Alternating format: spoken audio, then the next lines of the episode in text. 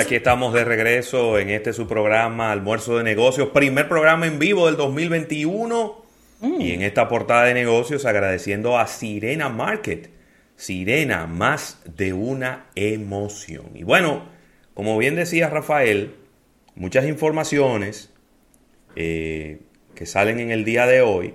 Pero yo quería comenzar esta sección con una, con una noticia que ha impactado y que viene dada por un medio surcoreano, y es que parecería que es ya una realidad, aunque todavía esto no está confirmado por ninguna de las dos empresas, que Hyundai Motor y que Apple se han aliado para trabajar y desarrollar el vehículo de la marca Apple. A mí me sorprendería mucho, Rafael, y no quiero restarle credibilidad a esta a este reporte de este medio, eh, se llama Corea IT News. A mí me llamaría mucho la atención que Apple vaya a Corea a que le fabriquen un carro. ¿Tú no encuentras eso como, a mí, como un a poco mí, raro? A mí de verdad que no me sorprende la información per se. Lo que sí me sorprende, como bien dices, es el aliado que está acercándose Apple para, para buscar eh, lo que sería la fabricación de, de su vehículo. Y te voy a decir lo siguiente, independientemente del medio, ninguna de las dos partes han negado la información. Eh, en, lo- en los corridillos se da prácticamente como, como un hecho de que, la, de que la información goza de mucha veracidad. Pero sí lo que, lo que me sorprende aquí son los aliados. Es decir, me sorprende estas conversaciones eh, bastante planchadas y bastante avanzadas según lo que he podido revisar en distintos medios de ambas marcas. Y en el caso inclusive de Hyundai, eh, no sabía que, que tenía esta cercanía tan importante con Apple, No. porque si nos vamos inclusive al tema de los, de los vehículos Hyundai, la tecnología que ellos utilizan no es la de Apple. Entonces, la sorpresa para mí ha sido, como se dice en el ambiente de urbano, este junte, que me sorprenden los players que se están conversando. Quizás uno ve, uno Se supone, Rafael, y, y disculpa la interrupción, se supone que sería en una planta de Kia que hay en Georgia. Eh, recuérdense que Kia y Hyundai, eh, Kia pertenece a Hyundai. son, son primo hermano. Sí, es como una gran sombrilla y las dos Sí. marcas están debajo. Entonces, eh, se estaría hablando de unos 100.000 vehículos para el año 2024. Eh, pero, pero de nuevo, yo, yo pienso que quizá eh, los aliados naturales de Apple no eran, no era Corea, era Estados Unidos, era una de las tres grandes de Detroit Sí, era Ford o era eh, Chrysler o era una de las grandes, General Motors. claro. Esa, claro, yo no tampoco, no es que yo me cierro la posibilidad porque recuérdense que Apple tiene muy buenos aliados en Asia porque ahí es donde ellos ensamblan todos sus teléfonos, todas sus tabletas, todas sus computadoras. Sí. Asia en términos tecnológicos está más avanzada y hay que decirlo también en temas de vehículos eléctricos Asia tiene un mercado más grande también Eh, China es el mercado más grande de, de vehículos eléctricos Sí. entonces ahí, ahí está ahí está esa información que de verdad que me ha sorprendido bastante y para no salirme de ahí del mundo de los automóviles y quizás estas son informaciones que mañana pudiéramos eh, profundizar con Alfredo Nin. Baidu ha anunciado, recuérdense que Baidu es como el Google de China, sí. es el, el buscador más importante de China. Eh, Baidu ha anunciado que está haciendo una alianza con Geely que es uno de los fabricantes de autos más grandes del mundo, para fabricar vehículos eléctricos inteligentes. Es decir, estamos hablando de Baidu, que es una empresa eh, de, tecnología, de, de, inteligencia artificial, que se está aliando con una automotriz, como el caso de Geely, para entonces trabajar vehículos que pudieran ser vehículos que se manejan solos o, que, o vehículos autónomos que anden por la calle llevando personas y, objetos sin tener nadie detrás del volante. Así que un, 2021 que ha venido muy activo en el, en el área automotriz, Rafael. Sí, hay dos lecturas ahí. La primera, que se unen ambas con relación a lo mismo que, que dices de Apple.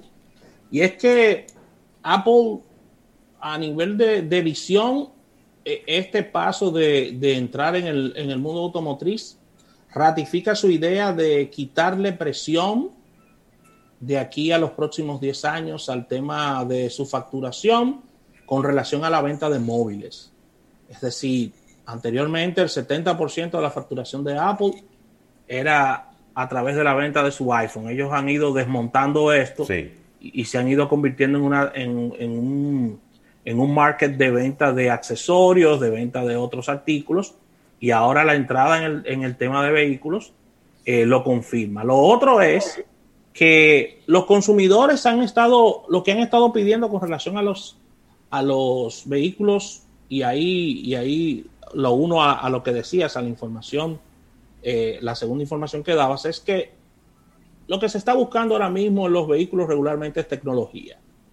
Eh, es lo que los consumidores ya dentro de cabina están buscando a nivel de seguridad, a nivel de todo esto. Y recuerden que las compañías automotrices no producen tecnología, ¿eh?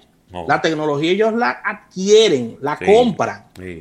Y entonces lo que están haciendo estas empresas es sencillamente, bueno, pero vamos a meternos, nosotros que ofrecemos toda la tecnología, vamos a meternos en el mundo de los vehículos y ahí toda esa tecnología que nosotros tenemos, vamos a ponérsela a los a los carros, así como en algún momento lo hicimos con los teléfonos. Así es. Porque muchas de estas empresas no producían teléfonos y se han metido en los teléfonos. Y mira, y mira cómo, cómo, cómo, se, cómo se están volcando a esto. Mira, Ravelo, eh, y una información importantísima, diría que de las principales del día de hoy, es esta posible esta posible venta de la marca Office Depot, este enorme retail que ha recibido una propuesta importantísima en el día de hoy de unos de más de 2 mil millones de dólares y se avecina un, cambio radical en el retail estadounidense, ya que Office Depot recibe esta propuesta de 2.100 millones de dólares, según nos dice Reuters, eh, de nada más y nada menos que de Staples, este gigante estadounidense, Staples, otra de las grandes marcas de productos y servicios estadounidenses, está estaría pagando a 40 dólares la acción de Office Depot en el día de hoy. Recuerden que Office Depot eh, tuvo presencia unos años en la República Dominicana, lamentablemente se marchó, pero estuvo entre nosotros y está ofreciendo el rival de, Office Depot adquirir la marca Ravelo en el día de hoy, según nos dice Reuters, en una transacción. Sería peligroso eso, pienso yo, porque es que prácticamente nada más son dos jugadores que hay en el mercado. Office Depot y Staples. Y entonces, si Staples compra Office Depot, prácticamente lo que va a quedar es un monopolio. Sí. Lo que va a quedar es un monopolio ahí. Digo, yo no sé si es la única manera de salvar esa empresa. Porque esas son cosas que también los reguladores tienen que ver. Pero si Office Depot y Staples se convierten en una sola, que parecería ser, quedar con el nombre de Staples, porque quienes están comprando y usted no va a tener más opciones. No. Es decir, o vas a esa tienda o vas a esa tienda a comprar los artículos. Yo sé que hay algunas tiendas pequeñas, pero a nivel de cadena grande de, de, en todos los Estados Unidos, esa es la Esas son las dos más fuertes. Esa es la única. esas son las únicas dos y si se convierten en una sola no va a haber más. Una sola, un monopolio. Esas son cosas que no le gustan a, a los reguladores estadounidenses. No. No, realmente es un, es un movimiento que me sorprendió bastante. Yo entendería que quizás eh, Office Depot pudiera ser atractiva para, para uno de estos consorcios financieros que se encargan de comprar empresas, eh, pero con, ser adquirida por su, por su mayor rival, como bien dice Ravelo, puede ser un tema, un tema que llame a las autoridades a ver con una lupa esta transacción. Me están diciendo aquí, Rafael, nuestra compañera Erika Valenzuela, que también está Office Max, que es una, marca que viene eh, de la mano de Kmart.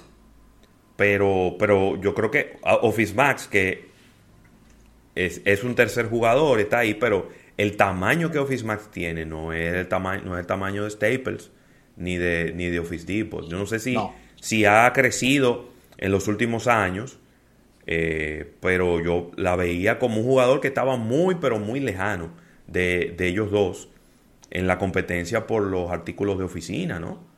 Eh, de todas maneras, vamos a, vamos a confirmar eh, esto y ver si... Sí, es una propuesta, sencillamente Office Depot no ha respondido, es una propuesta, todo se vende, todo se compra, pero la verdad es que llama bastante la atención que el player que esté proponiendo la compra ser el mayor rival de Office Depot y de ver cómo quedaría configurado el mercado, Ravelo, como bien dices, luego de esta tan importante transacción.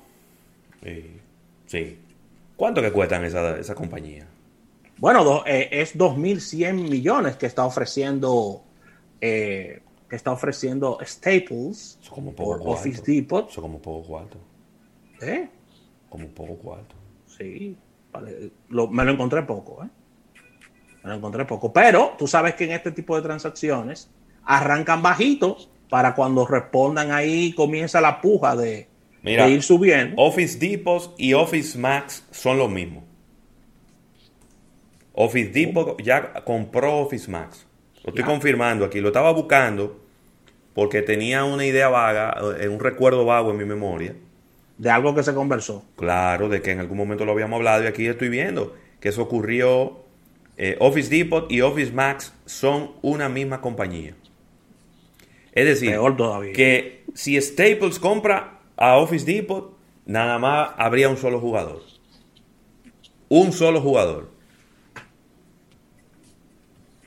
Y el, el mercado fragmentado totalmente, con players bastante pequeños, pero ahí vendrían los famosos términos de eh, ventaja competitiva, posición dominante, monopolio, lo cual no, no le hace ninguna gracia a las autoridades norteamericanas. Ahora, lo que me gustaría saber es, y, y vamos a investigar un poquito de esto, porque ¿hacia dónde se está moviendo la gente cuando tiene que comprar artículos de oficina? Porque a lo mejor hay un jugador online que está proveyendo a la gente. Sí. Y no es físico.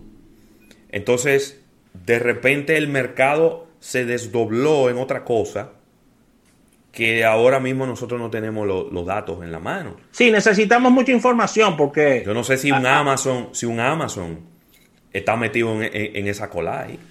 Sí, sí, un Amazon y ah, eh, muy, muy buena observación la tuya y al mismo tiempo cómo está conformado este mercado, porque Recuerden que estos son productos muy sensibles, esto de, los productos de, manejo de oficina. Me refiero a que a que tú necesitas players cercanos, Ravelo, para, para, producir, para ese tipo de cosas. Es decir, no, no son temas, si bien es cierto que tú haces previsiones, pero no son cosas que tú puedas esperar tanto para pedirle. Es decir, tú tienes que tener un vínculo de rapidez de respuesta en servicio con relación a esto y no sabemos si en el caso de Office Depot y, en el caso específicamente de su, de su posible adquiriente, tienen operaciones en todos los estados o en la mayoría de los estados, ver cómo está conformado este mercado. Sí. Sí, señores, porque es que eh, eh, Estados Unidos es un mercado tan grande que tú tienes empresas medianas que, como bien dice Ravelo, se pueden suplir de, de, players. Sí. Y la gente, y ya todo cambió, ¿eh? Todo cambió. Pero no deja de ser una transacción importante. Sí, ¿eh? muy importante, muy importante. Bueno, pues nada, vamos a darle seguimiento a ver qué ocurre y qué dirán los las autoridades regulatorias con este tema, Rafael. Mira, quiero cerrar rápidamente con una información rapidita de una marca que ha, que ha tomado mucha fuerza en la República Dominicana y que, y que inclusive nosotros utilizamos con mucha regularidad, y es Roku. Roku está comprando, Ravelo, una biblioteca de contenidos de videos de Kiwi. Buena idea. Sí, sí, más de 75 programas y documentales de Kiwi estarán disponibles durante el año 2021 de manera gratuita en Roku, lo que se conoce como Roku TV, ¿no? Sí. Así que el fabricante de dispositivos de streaming y videos, Roku, está informando la adquisición de los derechos de distribución de esta eh, biblioteca global de contenidos, Kiwi, eh, casi tres meses después que la aplicación de transmisión de video de formato cortó y cerrara eh, y, y, cortó lo que sería esta transacción y la había dado como fallida, se retomaron las conversaciones y llegaron gracias a Dios, a felices términos. Así que Roku, conocido por sus servicios usados en streaming, al igual que Amazon Prime, que Netflix, está eh, anunciando que a través de su Roku Channel estará ofreciendo películas y programas producidos por otras compañías. Así que ahí está. Sigue Ravelo, sigue Ravelo eh, diríamos reforzándose ¿no? el mundo de streaming con estas adquisiciones y estos movimientos. Y, vamos a ver, nosotros que tenemos inclusive la bondad de, tener una Roku TV, ver estos, estos documentales y ver toda esta programación, no, a ver si no del tiempo con tanta cosa que están ofreciendo. Bueno. Vamos a ver. Contenido por un tubo, por un tubo y siete llaves. Vamos a ver si se puede. Así que despide esto, Robert. Sí, señor. Vamos a, a dar por terminada esta portada de negocios agradeciendo a Sirena Market. Sirena, más de una emoción. Vamos a un break comercial y cuando regresemos venimos con innovación al instante. No se muevan.